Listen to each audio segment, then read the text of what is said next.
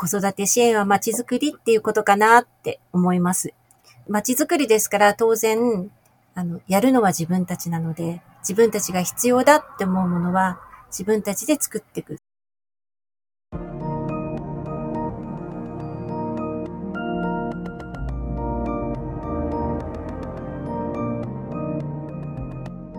NPO 法人まちづくりエージェントサイドビーチシティのポッドキャスト番組 SB キャストです。この番組は様々なステージで地域活動、コミュニティ活動をされている皆様の活動を紹介、活動のきっかけや思いを伺うポッドキャスト番組です。進行を務めますのは、私、フリーランスとしてプログラミング、アプリ開発、講師、書籍出版などを行いながら、この NPO の理事を務める高道恵です。どうぞよろしくお願いいたします。それでは今回のゲストは、NPO 法人子育てホットネット、西田由紀子さんでございます。西田さん、どうぞよろしくお願いいたします。こんにちは。どうぞよろしくお願いいたします。はい。よろしくお願いいたします。それではまず、簡単にではございますが、自己紹介とお願いできますでしょうか？はい。えー、私は NPO 法人子育てホットネットの代表を務めてます。西田由紀子です。私たち子育てホットネットは、栃木県北部の那須の山のふもとにある那須塩原市を中心に子育て支援の活動をしている団体です。2011年から活動を始めて、今年で12年目になります。はい。ありがとうございます。そうです。2011年から活動されていらっしゃるんですね。はい。ありがとうございます。それでは、こちらの NPO 法人子育てホットネット、具体的にはどのような活動をしているかなどお伺いできますでしょうか？はい。えっと、私たち、2011年に活動を始めたときは、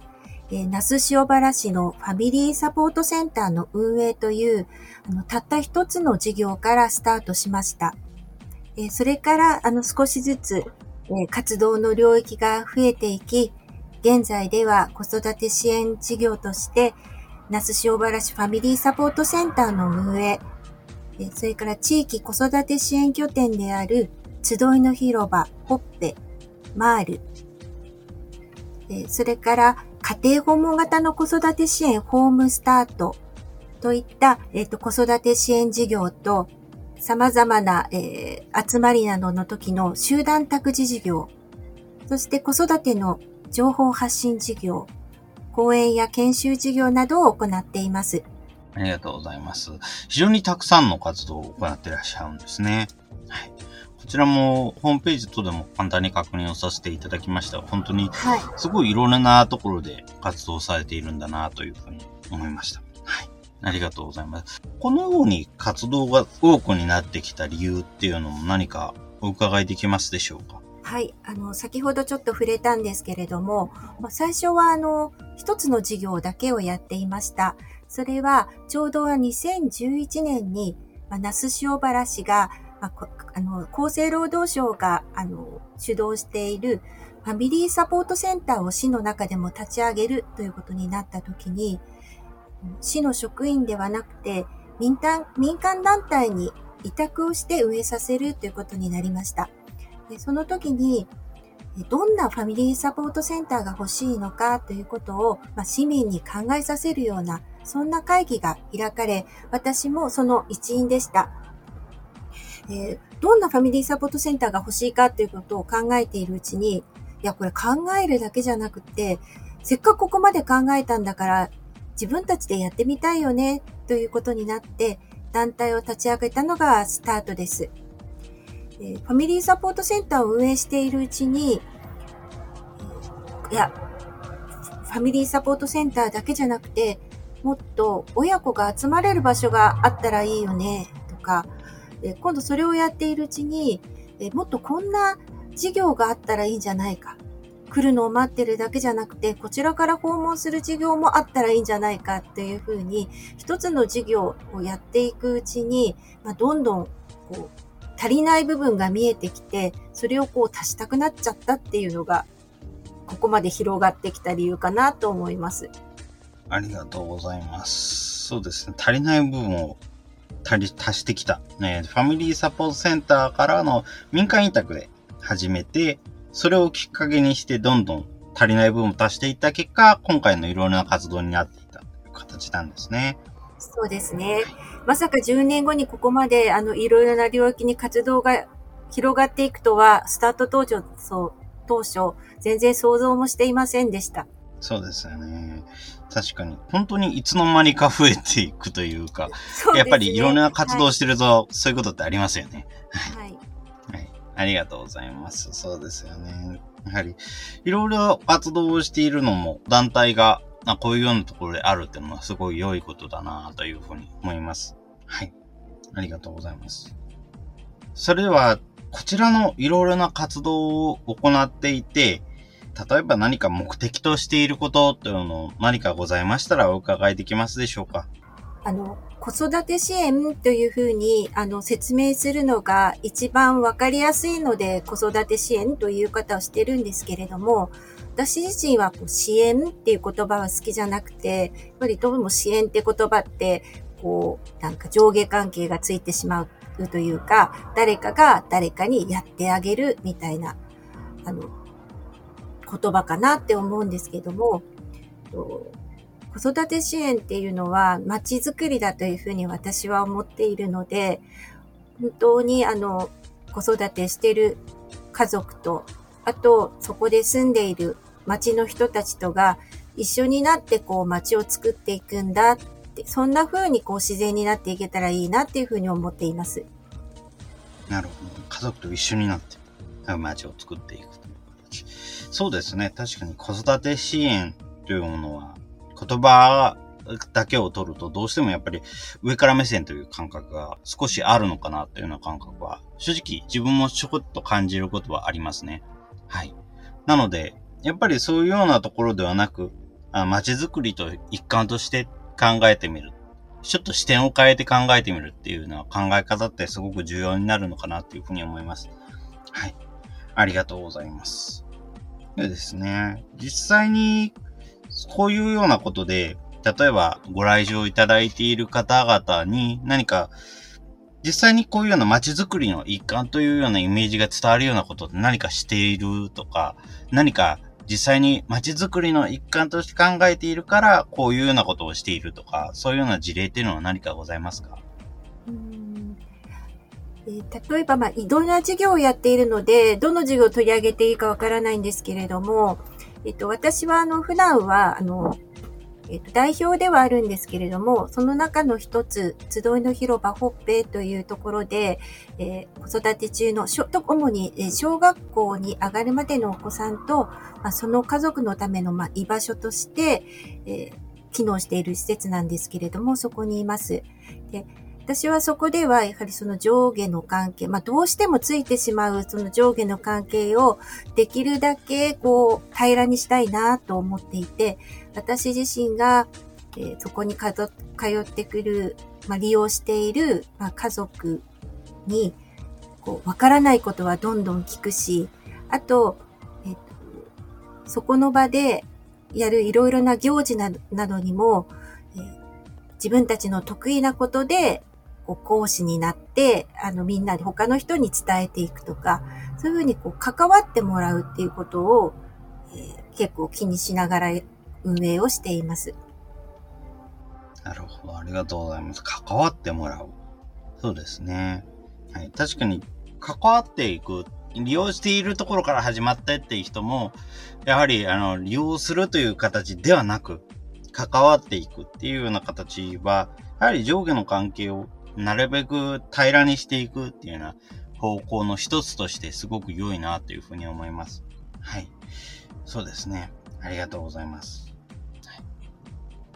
それでは続きまして、活動について主に何が変えたい人といらっしゃいましたら、そちらもお伺いできればと思うんですけれども、いかがでしょうか？主に変えたい人、うん、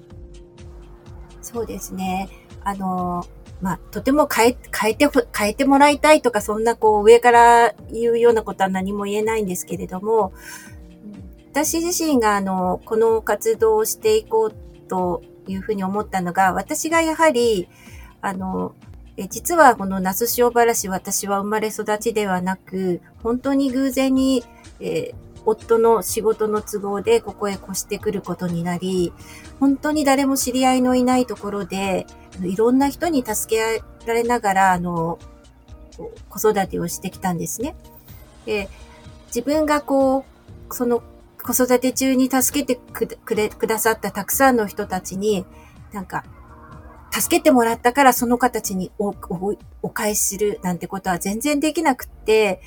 でもある時、その、返し、なんかやってもらったからそれをその人にそのままお返しするなんてことを考えなくてもいいんじゃないかなって、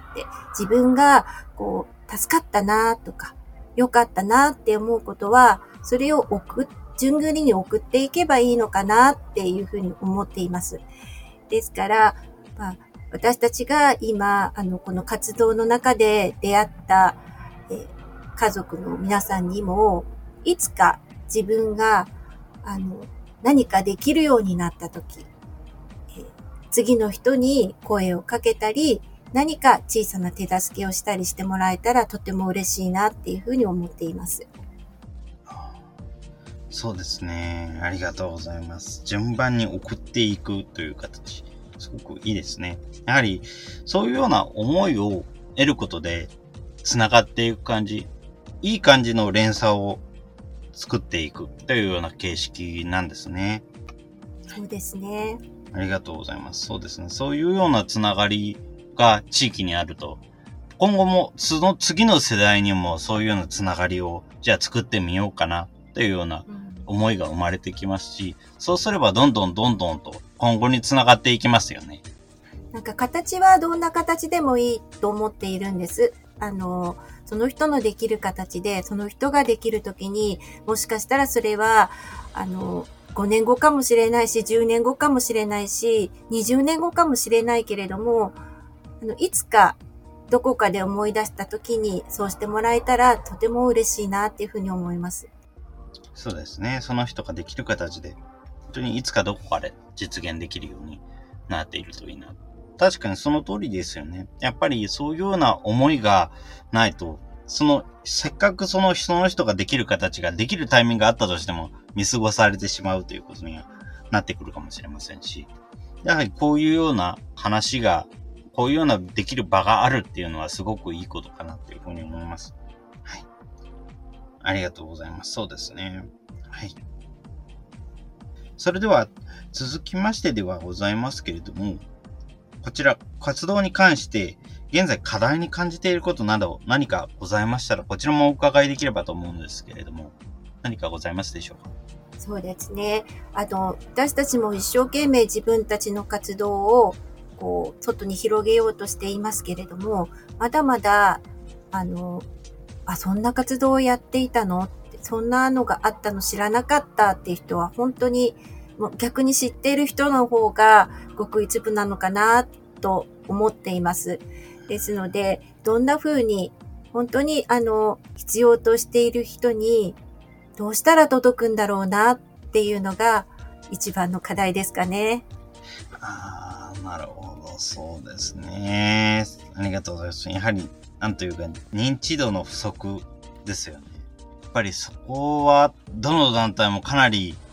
課題に感じることも多いのではないのかなっていうふうには思います。はい。やはり自分も子育て支援の団体、何団体かのお話はお伺いしてきましたけれども、やはりいずれにしても認知度が足りないとか、やはり行政だとかに出生届提出とかのタイミングで、例えばこういうような施設の紹介をされるっていうようなことはあったとしても、それでもなかなかじゃあ実際にそういう団体と繋がるまで行くかっていうと繋がらないケースも非常に多いという話は聞いていますので、やはりそこは非常に多く、やっぱりこういう子育て支援団体全体の課題になってくるのかなっていうふうに思いますね。そうですね。やはり、見ていても一番強いのは口コミというか、誰かが誰かにこんなとこあるんだよ、行ってご見てごらんよっていうのが一番強いんですよね。ですので、いろんな場で、えー、チラシを見たり、あるいはネット上で見たり、いろんな場でその名前を見たり、活動を見たり、いろいろして、でも最後の一番強い人、人うちは、知っている人、あるいは知らない人でも誰かからの声かけが一番強いかなっていうふうに思っています。そうですね。やはり、チラシが一番最終的に有効になるっていうことはすごく多いという話は聞いています。やはりインターネット上で様々な情報を出しても、それそのものが、じゃあ行ってみようかなにつながるという可能性は、実際はあんまり高くはなくて、でも、チラシとか、実際の口コミで自分の知ってる人からその情報を聞いたっていうのは一番大きいっていう話は聞きますね。実際、他の団体だと、例えば本当にインスタグラムですとか、その他の配信ですとかで、いろいろと情報発信をしているところはもちろんありますけれども、ただ、やはりそういうのは増やせば増やすほど、こちらの上の負担も増えてきてしまうので、やっぱりそこのあたりはどこに重きを置くのかっていうところになってくるのかなっていうふうには思いますね。うん、ちなみに、こちらの問題について、子育てフォトネットとして何かこうしたいとか、どう取り組んでいきたいとか、何かございますか？そうですね。あの、直接それに直結するかわからないんですけれども、まあ、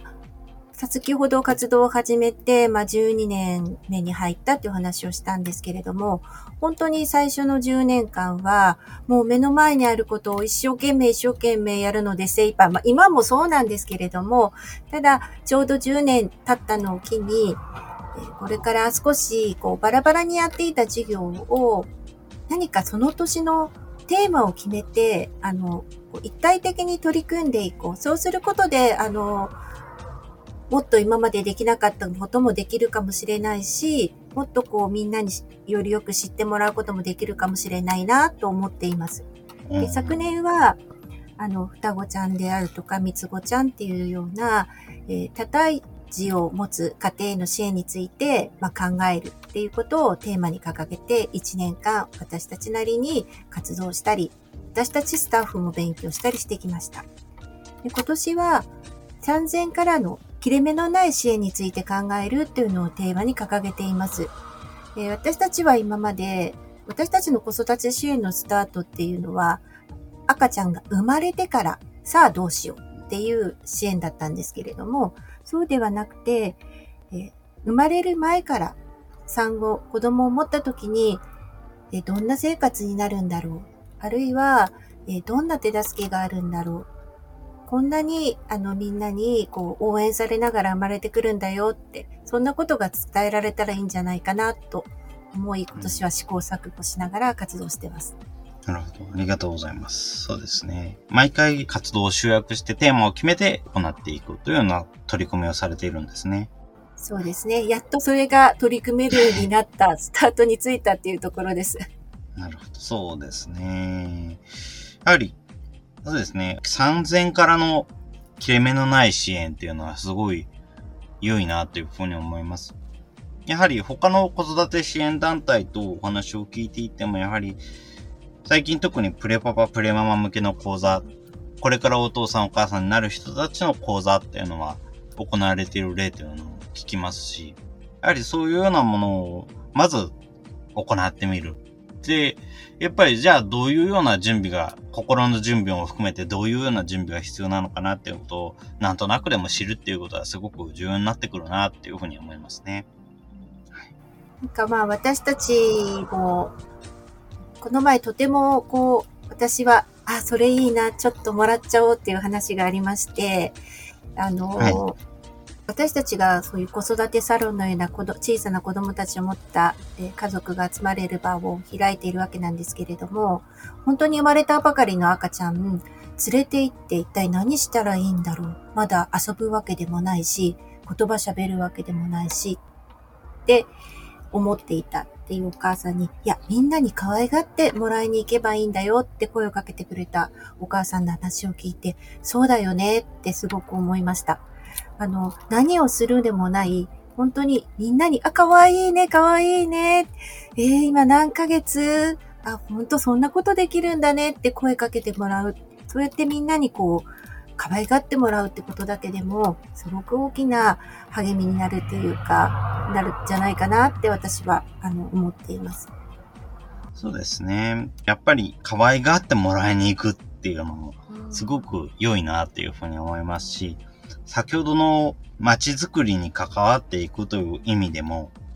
そういうような可愛がってもらいに行くっていうのって、実はすごく重要なんじゃないのかな。やはり、そういうように、あの赤ちゃんも、赤ちゃんの存在を皆が認識する場っていうのって、すごく重要なんじゃないかな。意外と皆さん、特に子育てに関わってない、まだ結婚もしていないような人とか、そういうような人とかだと、なかなかそういうような子供に関わる機会とかないので、あ、こういう感じなんだなっていうのを知るってすごくいいんじゃないのかなっていうふうに思いますね。私もとてもそう思っています。はい。そうですね。なんで、本当に可愛がってもらいに行くだけでもいいし、そしてもしそこで行っていくだけで何か面白い情報、こういう風にすればいいよとか、こういうようなところは気をつけてねとか、そういうような情報が得られるのであれば、なお良いっていうような形になってくると思いますし、まずは可愛がってもらいに行けばいいっていい考え方だなっていうふうに思います。はい。私もその話に聞いたときに、あ、本当に、そ、それ、私もいつもなんて答えていいか、やっぱりそういう言葉を聞くたびに、なんて答えていいのかなって思ってたんですけど、もう、それ以上の答えはないなっていうふうに思いました。そうですね。本当に、確かに、あの、参加する側、これから行ってみようかなって思う側には、すごくこういうところで迷ってしまうっていうことはすごくあるんじゃないかなというふうに思いますけども。で、その言葉はすごい後押しとしてすごく適切な言葉になるんだなっていうふうには思います。はい。そうですよね。はい。ありがとうございます。ちなみにですけれども、こちらの NPO 法人子育てホットネットとして、はい。IT についてどう関わっていきたいなど何かございますか？はい。そうですね。あの、まあ、私たちが普段こう活動の中で出会うのは主に子育て中の、まあ、親の側、それから子供の側なんですけれども、まあ、子供に関して言えば年齢があのとても小さいので、私はあの、今とても子供の生活の中にも、その IT の影響っていうのはすごくたくさんあると思うんですけど、私たちは、この活動の中では子供に対しては、はりリアルな世界の中で、リアルな環境を用意したいなっていうふうに思っています。ですので子供に関しては、ここに IT をこう何か IT で何かをしようとかっていうふうには考えていないんですけれども、先ほども言ったように、その活動の周知という面では、やはり、え今の子育て中の家族のとてもそういうものに馴染んできた家族に対する、まあ、周知であったり、情報提供であったりっていう意味では、あの、もっともっと活用を考えていかなくちゃいけないなっていうふうに思っています。ありがとうございます。そうですね。周知ですとか情報提供に、えー、使っていこうということでございますね。ありがとうございます。そうですね。やはり、こういうような IT に関するもの、いろいろなもの、パソコンですとか、スマートフォン、インターネット上に関わるいろいろなものっていうのは増えていってますし、子供もそういうような場所に関わることも、そういうようなものに触れる機会も多くはなってますけども、やはり、そういうような活動って結構リアルありき、現実の行動ありきになってくるところも多いと思うので、やはりそこはそうですね、実際の体験をまずできるような場ではできるようにしていった方がいいんだろうなっていうふうに思います。その上でもやはり今回こういうような子育てホットネットに関わっている人、逆に関われていない人に向けた情報提供ですとか、あとはあ、こういうような方法があるんだ、今こういうようなイベントがあるんだっていうのを知るための、もう知っている人に向けた情報提供とかそういうのってすごく重要になってきますので、そういうようなものってどんどんやっていきたいですね。そうですね。まあ今はその活動紹介もまあ主に、えー、まあ静止画というか、あの、いもいろいろなものを使ったとしても、こう、静止の画像で、えー、紹介してきたわけなんですけれども、それをもっとこう動画で紹介をするとかっていうこともすごく重要なのかなっていうふうに思っています。そうですね。確かに、こういう、そういう動画での何かの活動の配信ですとか、風景を動画で流すとか、そういうような取り組みを始めているっていうような拠点もいくつか話は聞いていますね。特に自分たちの団体としても、例えばそういうような子育て支援拠点の支援っていう形で、以前、ズームの講座を、こういうような拠点を運営している方向けに行ったということもございまして、やっぱり子育て真っ盛りの人だと、実際に出向くのすら難しいって時もありますので、だからそういうような人に向けて、いかにそういう人たちとも含めたつながりを作っていくか、その方法の一つとして、ズームとか、そういうインターネットのツールを使ってみるっていうようなも一つ方法だろうなというふうに思いますね。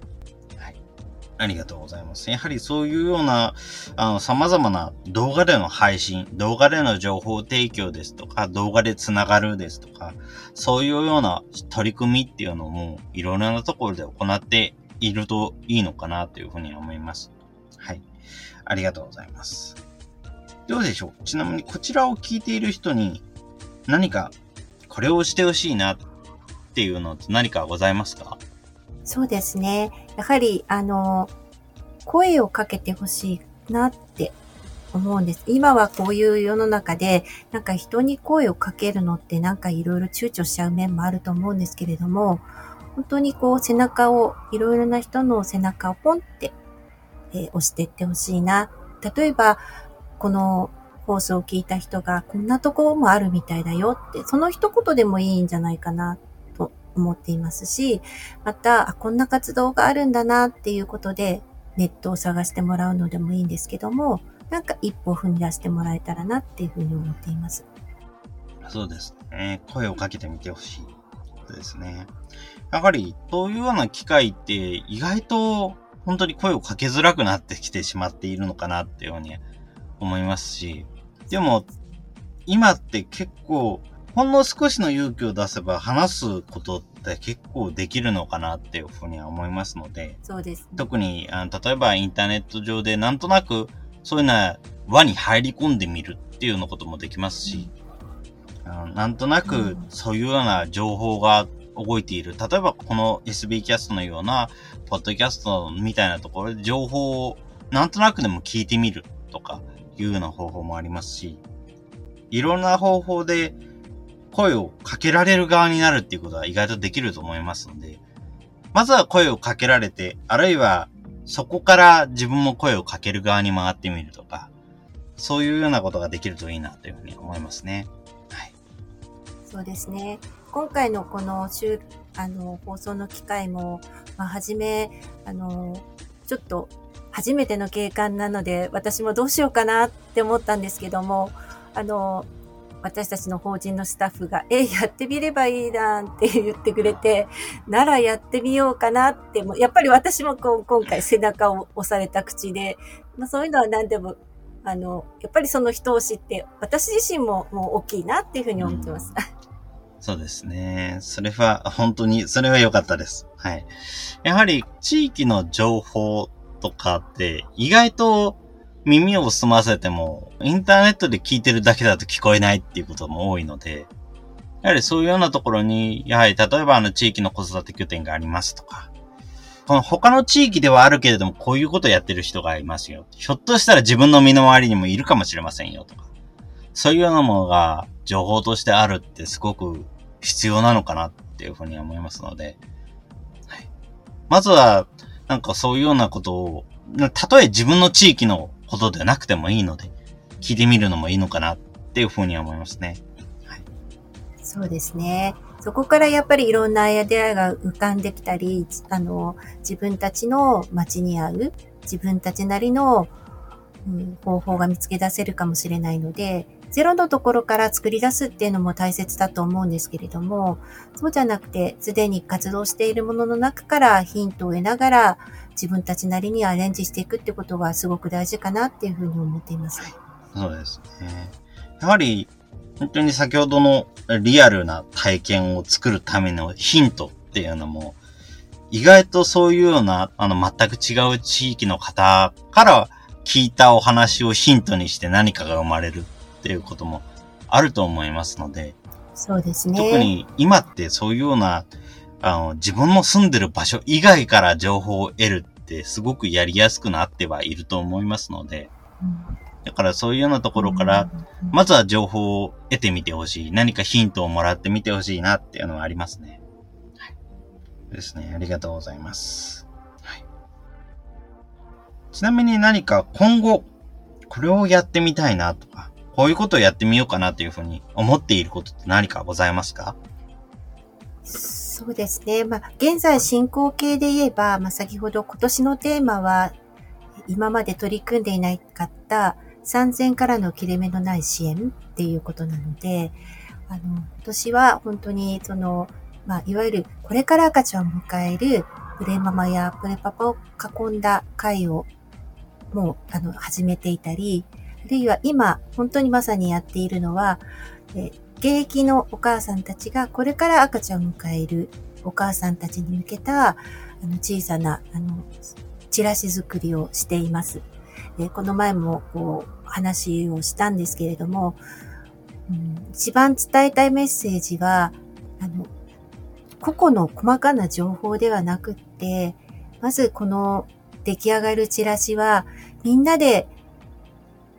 新しく赤ちゃんを、これから赤ちゃんを迎える皆さんを応援しているよ。みんなで応援してるから、あの、一人で頑張らなくて大丈夫だよって、そんなメッセージが使う、あの、伝わるチラシにしたいなと思って、今は、うんあの、作り始めています。それが、こう、今の現在進行形の、あの、活動ですかね。これからは、やはり、と私たち自身は、あの、うん、NPO 法人は定款っていうのがあって、自分たちの目指す方向を、まあ、文章にしてるんですけれども、あの、多世代というか、世代を超えたネットワーク作りっていうのを、あの、最初の頃から入れていて、そういう意味では、その世代を超えたっていうことももっと積極的にやっていかなきゃいけないなっていうふうに思っています。そうですね。ありがとうございます。細かな情報ではなく応援してるよというメッセージを伝える。すごくそこはいいですね。やはり、特にあの子育て、これから子育てっていうことになると、特に初めてってなると、すごく何をしたらいいのかわからないし、誰に助けを求めればいいかもわからないっていうようなことってよくあると思いますし、そういうような時に応援してるよというメッセージが届くと、それだけでも非常にありがたいなっていうふうには思います。なので、そういうような情報を届けていきたいですね。そうですね。あの、こう、今、情報の、まあ、例えば、えっ、と、出産前後とかでも、まあ、いろんな、こう、パンフレットをもらったり、あるいは情報ツールをもらったりするんですけども、だから、まあ、探っていこうとも思えば、情報自体は得られるのかもしれないんですけど、その前にやっぱり、応援してるよ、みんなで待ってるよっていう、そういう、こう、メッセージがないと、そこまでたどり着かないんじゃないかなっていう気がしているんです。うん、そうですよね。やはり自分も子育て支援拠点の情報が、例えば出生届のタイミングでお母さん、お父さんに伝わっているはずなのになんであんまりそういうようなことが周知されてないのかな、子育て団体のことは知られてないのかなということで、興味を持って調べたことがありますけれども、やっぱりそこの人に聞いたのが、やっぱり情報が多すぎるから、そもそもうん忙しい時に出生届を出すなんてそんな忙しいタイミングで、そんなもの渡されても読めないよっていう話があって。そうですね。うんだからちょうどいいタイミングでリマインドしてくれるものがないなっていうのもありますし、そのためにはまず、もう本当に今その時点で細かな情報を送られても困るので、まずは応援してるよだけでも伝えておくっていうのはすごく良いのかなっていうふうに思います。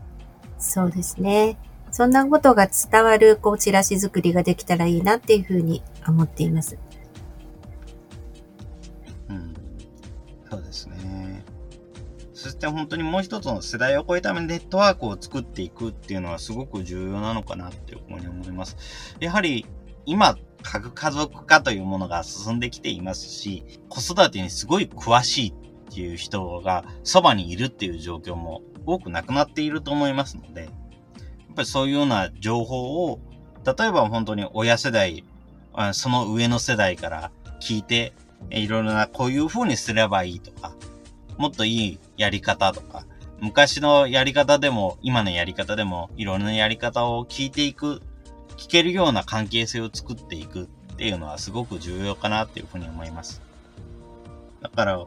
ぱりこういうような、いろんなことをやっていくことがあるといいですね。そして応援してるよというメッセージが、より多くの人に伝わるといいなというふうに思います。はい。ありがとうございます。それでは続きまして、今後、インターネットで NPO 法人子育てホットネットの活動を知るには、どのようにすればよいでしょうか？はい。えー、今は、まあ、私たちは法人として、あの、えっ、と、ホームページを持っていて、そこから一つ一つの事業に、あの、その活動が、あの、の様子がわかるようにそれぞれの事業でも、まあ、ホームページであったり、ブログであったり、インスタグラムであったりしています。本当に最初は、まあ、ホームページだけだったんですけれども、やはり今の、えー、子育て世帯が一体どんなツールであったら一番見やすいんだろう、馴染みやすいんだろうってことを考えて、今は、あの、いくつかの、えツールを並行して使っています。ぜひそちらも見ていただけたらなっていうふうに思ってます。ありがとうございます。ホームページはブログとインスタグラムとですね。はい。ありがとうございます。やはりそうですね。他の団体もインスタグラムの利用とかはすごく増えているなっていうふうに聞いています。ですね。なので、まず、まずはこういうような活動があった時にインスタグラムを見るっていう人は増えてるんだろうなというふうに感覚的には感じていますね。まあ、私たちは本当にあの、日々の活動の中で、あの、実際の子育て家庭の方たちと、あの、直に触れ、もうなんていうのか、えー、雑談以上、相談未満の、えー、話で日々溢れているので、私自身ももう聞いちゃうんですね。私わからないので正直。わからないことはやっぱりお母さんたち、お父さんたちに教えてもらうのが一番と思っているので、ねえねえ、これってどういう意味とか、えどんなものが今こう流行ってるのとか、どんなものいつも見てるのとか、ちょっと嫌がられない程度にどんどん私は聞いてしまいます。そうですね。とりあえず聞いてみるっていうのでもいいですよね。実際結構あるのが、とりあえず聞いてみないで、まあ多分こうだろうと思うし、いちいち聞くのも鬱陶しがられると嫌だしと思ってやってみたら全然違って、むしろ先に聞かなきゃいけなかったっていうことって結構あったりするのかなっていうふうに思っていて、まずはとりあえず聞いてみるっていうのがすごく大事ですし、そのためにはまずとりあえず聞いてみても大丈夫っっていう関係を作っていくことっていうのがすごく重要なのかなっていうふうに思います。だからこそ本当雑談以上相談未満っていうその通りですよね。はい そうですね。まあ、確かに子育てっていう意味では、あの、私自身も子育て経験者なので、あの、ちょっとみんなよりも知ってることが多いかもしれないですけど、逆に本当に今の子育てとか、あるいは今のお母さんたちやお父さんたちのこう働き方のことであったりっていうのは、ずっとずっとみんなの当事者の人たちが知っているわけで、なんかそこは、こう、私自身が教えてもらうっていう。で、その教えてもらいながら、あの、自分も、こう、なんていうか、領域を広げていくって、そんな気持ちで、あの、決して、こう、仕事だからやってるっていうより、その、その話を聞いてるのが私もすごく楽しいし、面白いし、あの、そんな気持ちでやっています。そうですね。ありがとうございます。はい。だから、本当に今の子育てっていうものはいろいろと聞きつつやっているということですね。やはりそういうようないろいろな、こちらから質問をするっていうことも、かえって、あ、これぐらいは、こういうようなことが質問されるのだから、こういうところで質問してもいいよねっていう、質問のハードルを下げるためにも役に立ってくるのかなというふうに思いますしね。そうね。うん、そういう、なんかお互いに聞き合う関係性っていうのを作るためにも、そういうような立場ってすごく大事だなっていうふうに思います。ありがとうございます。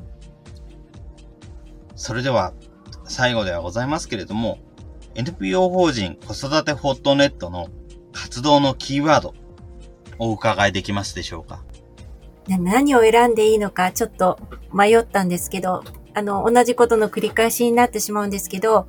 子育て支援は街づくりっていうことかなって思います。街づくりですから当然、あの、やるのは自分たちなので、自分たちが必要だって思うものは自分たちで作っていく。そんな気持ちでやっていけたらいいなっていうふうに思っています。そうですね。ありがとうございます。子育て支援は街づくり。そうですね。えー、やはり他の団体に聞いてすごく、あ、その通りだなっていうふうに思ったのが、やっぱり、地域で子育てをしていこうっていうようなことですね。やはりそういうような時に何か足りないものがあったら自分たちで作るっていうようなことってすごく重要になるし、そういうようなことができる人っていうのがより身近な場所にいればすごくいろいろなことがやりやすくなるんだろうなっていうふうに思うんですよね。なので、本当にいろんな人がつながる、つながりやすくする仕組みっていうのは重要になってくるなっていうふうに思います。はい、私もそういうふうに思います。はい。ありがとうございます。そうですね。はい。自分たち、自分たちでやるからこそ、自分たちで物を作っていく、必要なものを作っていくっていうような、えー、仕組みや、そうしやすい環境を作っていくっていうのは、すごく自分たちサイドビーチシティとしての考えでも必要性でもあると思いますし、今後、そういうような空気を増やしていきたいな、そういうような環境にしていきたいなっていうふうには思います。はい。ありがとうございます。ありがとうございます。その他何かこれは言っておきたいなとか、そういうようなこと何かございますでしょうか？そうですね。あの、実は那須塩原市は、あの、東京から新幹線で1時間ちょっとという、まあ、立地条件なので、いろいろな方がいます。私も先ほど言ったように、もともとここで生まれ育ったわけではないけれども、えー、ここで子育てをし、今すっかりここの人になってるんですけれども、うん、あの、ここに来て住む人もいるし、また、えー、転勤等で、またどこかに、あの、動いていく人もいるかもしれないけれども、そんな人たちも、あ、ここに、ここで子育てをしてよかったなってそんな風に思えれば、その人たちがずっといる人か、ずっといない人かってあんまり関係ないんじゃないかなって思っています。あの、いろんな人に、あ、ここは良かったな、ここで住んだことが自分の宝だな、いつかまた、えそこに行ってみたいな、あるいはずっと住んでみたいなって思ってもらえたら嬉しいし、そんな街づくりがしていけたら嬉しいと思っています。ありがとうございます。そうですね。ここで子育てをして良かったと思えることですね。やはり、この地域が好きだっていうような話っていうのは非常にいろんな方から聞きますけれども、あいろんなところに行ったけれども、やっぱりここがいいなっていうように思ってもらうことっていうのがすごく一番いいのかなっていうふうに思いますので、自分ってはずっとここに住んでるけれども、特に他のところは見たことないけれども、ここが好きっていうだけではなくて、あちこちいろんなところに行く人にもここが好きって言ってもらえるような、そんな街にしていくために、こういうような活動もやっていければいいなというふうに思いますね。はい、そうですね。ファンを増やしていきたいです。はい、ファンを増やしていきたい。そうですね。はい。ありがとうございます。ありがとうございます。それでは、今回のゲストは、NPO 法人子育てホットネット西田由紀子さんでございました。西田さんどうもありがとうございました。ありがとうございました。はい、ありがとうございました。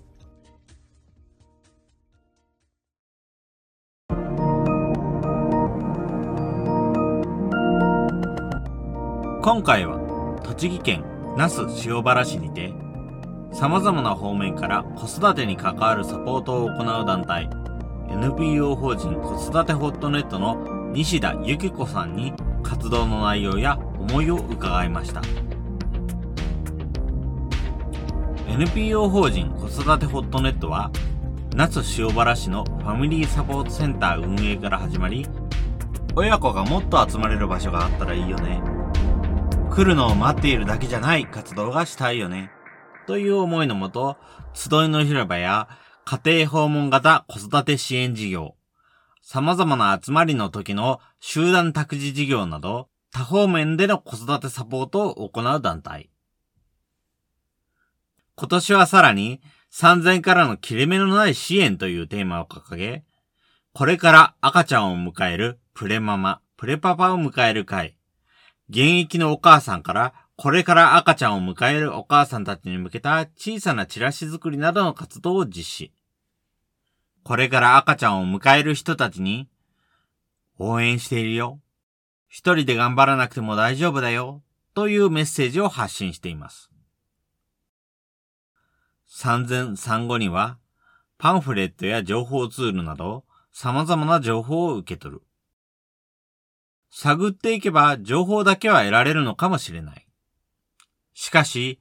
応援しているよというメッセージがないと、子育てホットネットのような場までたどり着けないのではないか。だからこそ、応援しているよというメッセージが伝わるチラシ作りができたら良いなと、西田さんは言います。NPO 法人子育てホットネットの活動のキーワードは、子育て支援は街づくり。街づくりだからやるのは自分たち。自分たちに必要なものは自分たちで作っていく。